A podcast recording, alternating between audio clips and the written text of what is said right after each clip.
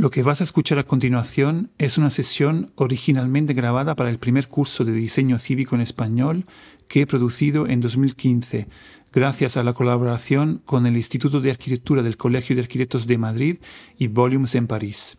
Este curso se encuentra en libre acceso en la página de la Civic Innovation School de la red internacional CivicWise. Desde julio de 2021 lo estoy publicando en mi podcast Urbano Humano como parte de la serie titulada Diseño Cívico. De esta forma podrás acceder a su contenido desde tu plataforma favorita de podcast o desde mi página web urbanuhumano.org. Quiero aclarar que la escucha de este capítulo y de todos los que componen el curso no supone la otorgación de ningún certificado. Me encantaría leer tus comentarios y opiniones en mis redes sociales o página web. Buena escucha. Vamos a ver en esta sesión de qué manera, algo que hemos hablado en, otra sesión sobre hibridación físico-digital, afecta el uso de eh, dispositivos como teléfonos eh, smartphone, con el, eh, acceso a Internet móvil, cómo afectan al uso y a la manera que tenemos de vivir el territorio y la, y la ciudad. Entonces, primero, mm, una reflexión sobre qué quiere decir, qué quiere decir el Internet móvil, ¿no? Eh, ¿Qué quiere decir el hecho de que tengamos un dispositivo que nos permite conectarnos a Internet desde cualquier, desde cualquier lugar? ¿no? Es decir, que ya eh, es, es, es, fundamental, incluso eh, simbólicamente, es muy importante porque nos permite entender que, que, la, esfera digital no es algo a lo que accedemos simplemente desde nuestra casa, es no es algo eh, como decíamos en otra sesión, virtual, sino es algo que podemos tener con nosotros desde cualquier lugar, desde cualquier parte. ¿no? Eh, accedemos a Internet en cualquier eh, momento. Esto es importante porque nos hace entender que, eh, que lo digital forma parte ya de nuestra, de nuestra manera de, de vivir, ¿no? lo, lo, lo rinde más, eh, más evidente. ¿no? Es decir, realmente es así incluso sin tener Internet en el móvil, pero digamos que de alguna manera es simbólico porque lo rende lo rende más, eh, más evidente. El otro tema es que eh, ese acceso que tenemos a la información eh, desde cualquier lugar, en el fondo cambia la manera que eh, nosotros vivimos y nos movemos en, el, en el territorio. Es decir, desde un punto de vista muy práctico, de que, digamos, esa información que nosotros recibimos en tiempo real nos permite evitar, por ejemplo, eh, problemas de tráfico o eh, nos, nos da la información, por ejemplo, de dónde están nuestros amigos en tiempo real y nosotros nos podemos acercar a visitarles.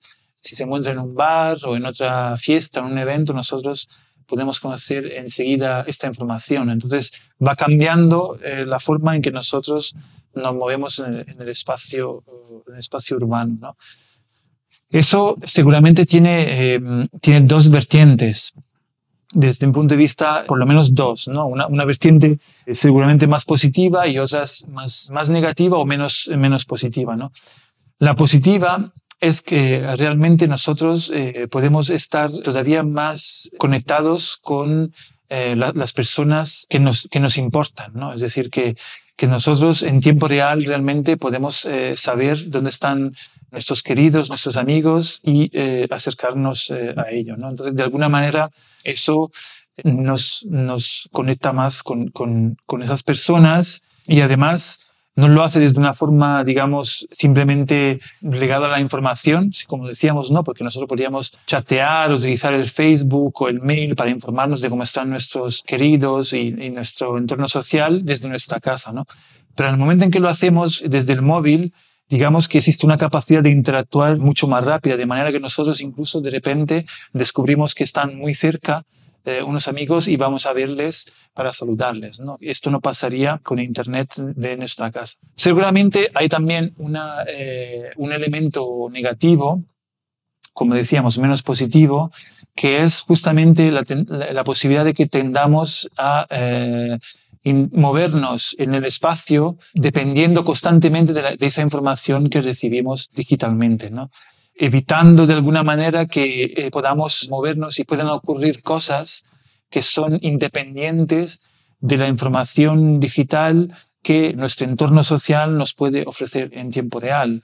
Es decir, que de alguna manera nuestra forma de vivir el espacio queda constantemente condicionado por la información que nuestro entorno social nos está enviando constantemente, eh, directamente o indirectamente, a través del, móvil. ¿no? Entonces, de alguna manera, nosotros dejamos de vivir eh, el espacio, digamos, sin esa influencia eh, externa a nosotros, a nosotros mismos. ¿no? Como siempre, digamos que es bueno saber esas dos facetas y seguramente lo bueno está justamente en, en, un equilibrio entre las, dos, entre las dos cosas, ¿no? es decir, no exagerar justamente en tener que depender siempre de esa, eh, de esa información. Sin embargo, eh, es un hecho que las personas que accedemos a esa información vivimos la ciudad de otra manera y ya están generando situaciones en las que realmente Mm, el que accede a un smartphone vive la ciudad y puede vivir la ciudad de una forma diferente, no sé si mejor, pero diferente, en algunos casos incluso mejor, eh, de otra persona que no accede a esa, mm, eh, a esa información eh, desde, el, desde el móvil. ¿no? Entonces, eso hay que tenerlo en cuenta. Entonces, si nosotros estamos hablando una vez más de diseño cívico, de pensar la ciudad del futuro, el territorio del futuro, no podemos no tener en cuenta de este, de este hecho, no, podemos tener en cuenta que eh, nosotros accedemos a Internet desde eh, cualquier lugar y que eso eh, cambia nuestra manera de vivir los espacios. Una, pequeña referencia que tiene un poco que ver con lo que acabo de decir es em, una, reflexión sobre por qué a menudo pudiendo, pudiendo, digamos, estar cómodamente en casa, eh, disfrutando del confort o em, la seguridad de estar en casa. En algunos casos nos apetece más vivir una experiencia colectiva con otras personas en el espacio público. ¿no? Un caso muy evidente, por ejemplo, son los partidos de, deporte. ¿no? Pongamos el, fútbol. ¿no? Eh, cuando juega nuestro el equipo nacional o nuestro equipo del que somos eh, hincha, entonces em, nosotros em, en lugar de ver ese, ese partido, podríamos ver en la televisión, lo vamos a ver eh, eh, en un espacio donde nos encontramos con las eh, demás personas. ¿no? En algunos casos lo estamos viendo en unos bares o en un espacio público abierto donde el partido está proyectado, ni siquiera es en directo. ¿Y por qué lo hacemos? Porque nos gusta el hecho de compartir una experiencia con, las demás personas. Esto es, lo, lo dejo ahí para que lo tengamos siempre presente que eh, aunque pueda haber tendencias a pensar que las personas nos encerramos en casa es que es lo que queremos, no siempre es así. Realmente sí que nos gusta compartir cosas con las demás personas, ¿no? Y entonces, en nuestra manera de diseñar, pensar eh, el futuro de, de, los territorios, deberíamos tener siempre en cuenta este factor, ¿no? y, y entonces, entender de qué manera ese Internet móvil, justamente con las aplicaciones también móvil, nos permite poder vivir eh, experiencias eh, compartidas y colectivas más allá de, mi propia casa. ¿no? Entonces, eh, allí entramos ya también en otro, en otro tema que analizaremos en otra sesión, que es, por ejemplo, la economía colaborativa, el consumo colaborativo. Es decir, que que poco a poco también gracias a, los dispositivos móviles, a, Internet, nos, eh, nos estamos organizando para compartir recursos que nos permiten justamente ahorrar dinero porque compartimos recursos con más personas, pero eh, nos damos cuenta que ese, eh, esa acción del compartir realmente tiene otro beneficio más, que en algunos casos puede ser incluso más valioso, que es la posibilidad de conectar con, con personas, que, en muchos casos pueden ser incluso nuestros, nuestros vecinos. Es decir, que existen dinámicas de compartir recursos, sea coche, sea... ya hay muchas, eh, de muchos tipos, ¿no? Eh, compartir una, un cuarto que se queda libre para que la gente que venga a visitar la casa, eh, una ciudad pueda disponer de, mi cuarto que se ha quedado libre y, y ahí realmente también hace una conexión que no nace a lo mejor en un, en un hotel, ¿no? O las personas que comparten en un mismo edificio, en un mismo barrio, objetos como puede ser un taladro, etcétera, ¿no? O incluso se están desarrollando de compartir una comida, eh, especialmente hay un, sector que creo que se desarrollará cada vez más, que el, en inglés el social, social, um, el social eating, es decir, la, la idea de comer juntos, que es lo más natural de la convivialidad, entonces están naciendo mm, plataformas que nos simplifican eso, ¿no? Encontrar los desconocidos para hacer cosas con ellos, ¿no? Que aunque nos puede parecer surrealista por dos motivos. Uno, porque en algunos casos somos ya capaces de hacerlo, necesitamos una aplicación móvil para, para hacerlo. Y el otro es justamente eh, porque nos deberíamos, eh, simplemente porque hay una aplicación móvil, eh, fiar de, de, unos desconocidos. ¿no? Es un, un tema de confianza, etcétera. ¿no? Eso nos lleva a un tema que es fundamental, que es eh, la gestión de la eh, reputación eh, digital. Es decir, que lo que está también favoreciendo ese Internet móvil asociado con las redes sociales, el consumo colaborativo, etcétera, etcétera, es que las personas desarrollamos una identidad digital con su propia reputación. ¿Qué quiere decir? Que nosotros, según vayamos compartiendo cosas, pueden ser información o pueden ser recursos, hay otras personas que de alguna manera nos asignan, no, nos evalúan y entonces hacen crecer nuestra propia reputación. Y esa reputación nos permite conseguir la confianza de eh, desconocidos. ¿no? Y es así como funcionan estas eh, aplicaciones móviles. Entonces, cuando yo me muevo por la, por la ciudad, eh, que quiera conseguir información sobre incluso restaurantes o o quiera conectar, como decíamos antes, incluso con desconocidos, este, este mm, factor de la reputación es esencial para el tema de sentirnos más seguros y fiarnos de los demás. ¿no?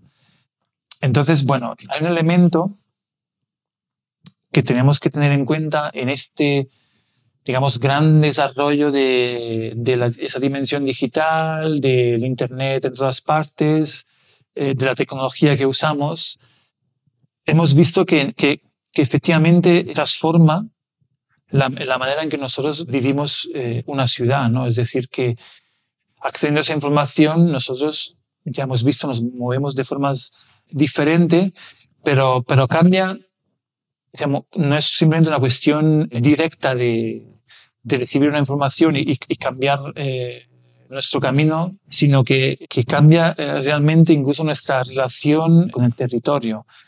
Es decir, que, y aquí también podríamos saber, podríamos tener como dos, dos enfoques, dos mundos, uno más positivo y otro más eh, negativo.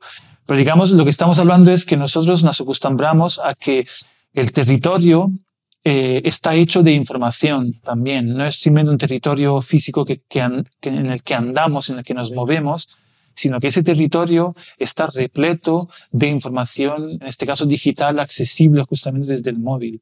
Eh, nos ayuda, yo creo que cada vez más, eso lo, entenderemos mejor, nos ayuda a pensar y acercarnos al trabajo que hacemos sobre un territorio, teniendo en cuenta todo el potencial, todo el peso que tiene la información que existe sobre eh, ese territorio. Es decir, no estamos viendo solo un territorio, no estamos viendo solo una calle, no estamos viendo solo una plaza, sino que estamos viendo todas las relaciones que existen y, que ocurren en esa plaza. Estamos viendo la historia de esa plaza, los servicios que se ofrecen en esa plaza, los proyectos de las personas eh, alrededor, que están desarrollando las personas alrededor de esa plaza. Es decir, la información realmente puede incluso llegar a ser eh, infinita y ya veremos que justamente luego el, el el tema fundamental es eh, filtrar esa eh, información. Y en, la gestión de esa información es donde un diseñador cívico entra. Si nosotros no podemos pensar que eh, reflexionamos sobre los espacios, sobre las comunidades, solo en términos de espacialidad o, o, afortunadamente también cuando lo hacemos en términos sociales, solo en ese sentido, sino que tenemos que hacerlo cada vez más también en términos de gestión de la información y de las relaciones. Es decir, cómo eh, gestionamos la información que existe, cómo gestionamos el acceso a esa información y cómo hacemos que ese acceso eh, sea benéfico, es decir, que nos ayude a mejorar ese espacio, esa comunidad y ese, ese entorno. ¿no? Una vez más, en el espíritu que nos acompaña un poco en, lo que definimos como diseño cívico, eh, es importante, eh, nosotros siempre decimos que eh, es importante trabajar desde el territorio, no sobre el territorio. La tecnología es un elemento crítico en ese sentido. La tecnología siempre, mm, digamos, existe esa tendencia a pensar que la tecnología es algo que adoptamos y que ha sido creado siempre en otro, en otro territorio. Es decir, que nosotros usamos unos móviles, un smartphone, que justamente yo lo uso en mi ciudad, pero probablemente no es algo que haya sido creado eh, en mi ciudad y, más probablemente todavía no es, no es algo que haya creado mi propia comunidad de vecinos, de, de, de, barrio, ¿no? Es decir, que no es eh, el resultado de un proceso en el que yo he formado parte. Es decir, que eh, tendemos a pensar siempre que la, la, tecnología se adopta, ¿no? Es decir, otros la desarrollan y nosotros la adoptamos. Y aunque sea benéficos, eso es decir, que utilicemos tecnologías para mejorar las condiciones, para mejorar la sociedad, el territorio, etcétera, etcétera, nosotros aquí hemos insistido en que nosotros tenemos que trabajar desde el territorio. Entonces es importante que seamos también capaces de pensar que existe tecnología que se puede desarrollar desde el territorio o modificar eh, desde el, el territorio. Con esto lo que quiero decir es insistir en la importancia de que eh, la tecnología tiene que ser algo que nosotros eh, podamos ser capaces también de crear y de modificar. Cuanto menos, insistiría en, el hecho de que modificar, ¿no? Es decir, que nosotros accedemos a esa tecnología, la modificamos porque la, la queremos desarrollar desde nuestro propio territorio, es decir, que la utilicemos para las especificidades de nuestro territorio, ¿no? Y es para ello que es interesante el concepto de eh, laboratorios ciudadanos, de espacios cívicos, que además es algo que eh, estamos especialmente trabajando en, en, este curso, ¿no? que, que vosotros también podáis ser protagonistas de desarrollar ese tipo de espacios. ¿no? Esos espacios tienen que ser necesariamente promotores eh, de esas reflexiones, es decir, que nosotros seamos capaces como ciudadanos de trabajar con, con, expertos y con gente que, conoce eh, que sabe manejar las tecnologías, trabajar con ellos, aprender con ellos, para que nosotros podamos transformar esas eh, tecnologías. ¿no? Esto eh, creo que es eh, esencial y eh, nos hace entender también el, nuestro papel de diseñadores cívicos, ¿no? que va más allá del sociólogo, del urbanista, del arquitecto, del periodista, etc. Es decir, de ahí se ve nuestra capacidad un poco de tener conocimientos y abarcar todos esos factores y luego incluso si no somos especializados en un tema, trabajar justamente con los especialistas. ¿no? Y de ahí está nuestra capacidad de transdisciplinariedad. ¿no? Entonces, bueno, existe eh, otro, otro elemento que, que abordaremos en otra sesión, eh, eh, otras consecuencias de todo esto, nuestra capacidad justamente de producir datos. Nosotros Ahora ya eh, teniendo un móvil, ya lo, lo, producíamos antes, lo hemos visto, un montón de datos. Pero además con un móvil, nosotros eh, somos, además de productores de datos, eh, somos sensores, es decir, que nosotros moviéndonos estamos captando todo tipo de información que se almacena en nuestros, eh, en nuestros propios eh, móviles, en nuestros propios smartphones. Eso, junto a toda la información que producimos, los servicios, el transporte, etcétera, etcétera, genera una serie de datos que eh, veremos eh, nos permiten luego poder intervenir en la ciudad de otra forma. ¿no?